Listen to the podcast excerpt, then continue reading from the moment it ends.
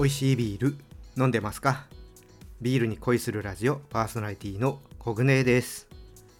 さあ今週末はね福岡と大阪ですね、まあ、福岡はイベントをねやった後に、まあ、打ち上げで飲みに行くと思うんですけども、まあ、前回は日本酒が飲みたいということでねいいお店連れてってもらったんですがその代わりねあんまりこの間福岡で福岡グルメをね食べなかったんですね。一番食べてたのがうどんで あのいわゆるもつ鍋とか水炊きとかいろいろあるじゃないですか福岡の美味しいグルメ。そういったものはね全然食べてなかったんですね。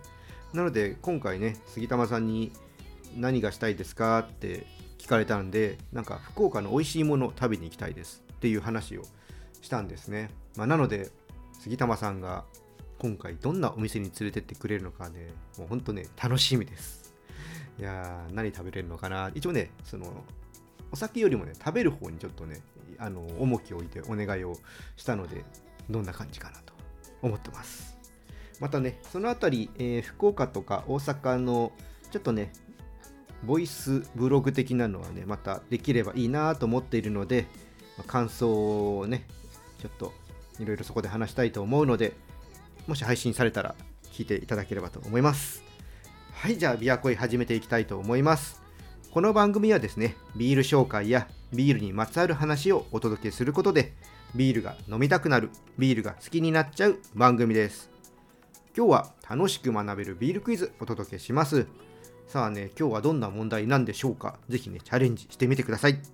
それでは始めていきましょう。ビアコイオープンです。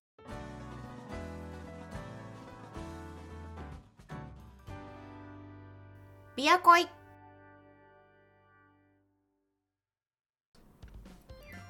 改めましてビアコイです。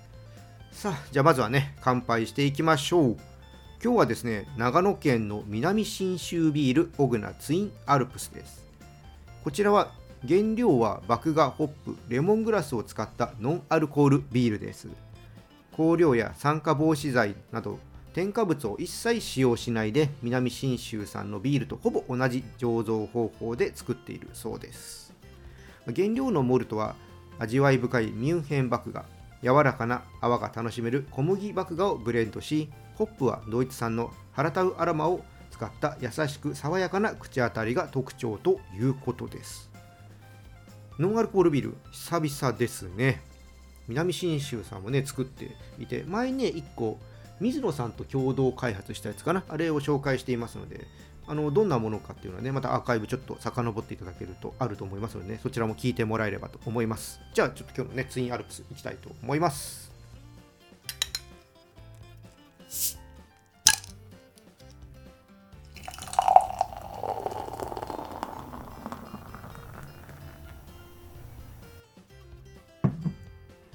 はい、色はですねクリアで輝かしい濃いめのゴールドですね。綺麗なね色です。じゃあいただいていきたいと思います。うん。えっとね口に含むと麦汁のね甘いフレーバーがねもう口の中支配しますね。うん。甘みねずっと続いてってそうですね、うん、余韻になってくると苦みがほんのり感じられるっていう、うん、そういうレベルですかね。うん、ほんと麦汁の甘いフレーバーがずっとある感じですね。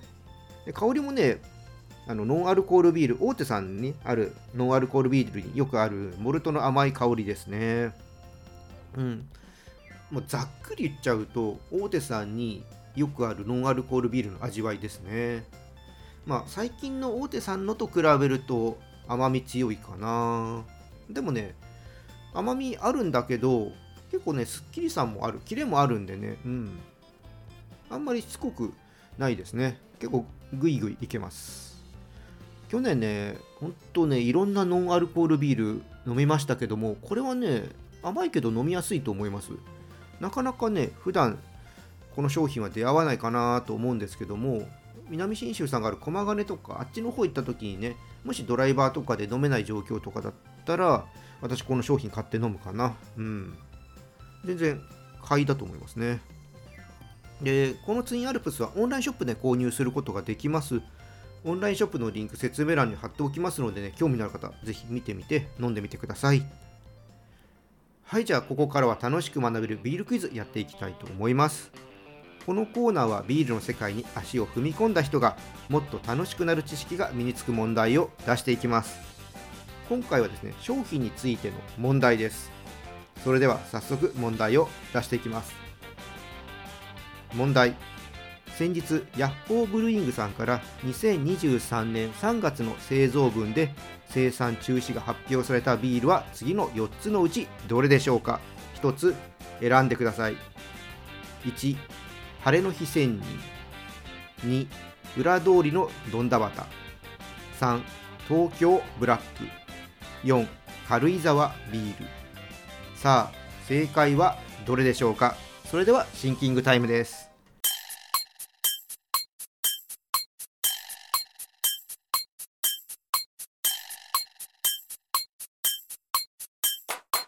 答えは決まったでしょうか？正解の前にもう一度選択肢をお伝えします。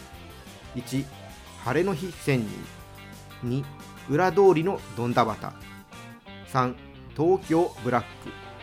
4軽井沢ビール。さあ正解決まったでしょうか？それでは正解発表していきます。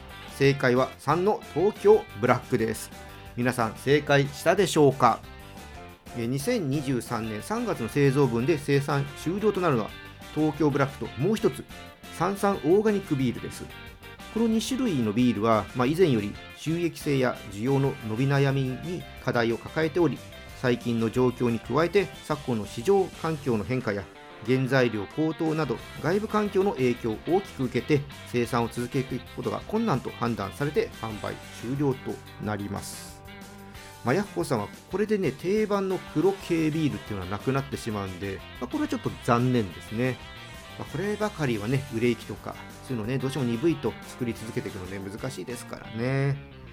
ただ、まあ、売り上げが鈍いのね分かってたんですけど東京ブラックは全体のラインナップ見た時にこうやめてしまうっていうとこまではね予想してなかったですまあ、サンサンオーガニックもね、オーガニックっていう強みはあるんですけども、それ以外でもちょっとインパクト残せなかったかなと。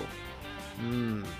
ヤッホさんのね、ラインナップ、今、本当に個性、キャラクターのね、しっかりあるものが多いんで、ちょっとね、個人的にはですよ、まあ、人気、ね、獲得するのは難しくなってるかなっていうビールでしたね。ちょっとオーガニックっていうだけだと難しいかな。味のインパクトとかそういうとこはちょっと、うーん、優しい、おとなしいビールなんですよね。だからちょっとそこの辺は難しかったかなっていうのはちょっと感じてます。でまだね、飲んだことない人とか、まあ、最後にね、飲んでおきたいっていう人は3月の製造分までなので、早めに購入しておいてください。はい、これでね、またビールに詳しくなったと思います。ビールクイズに挑戦して、どんどんビールに詳しくなってください。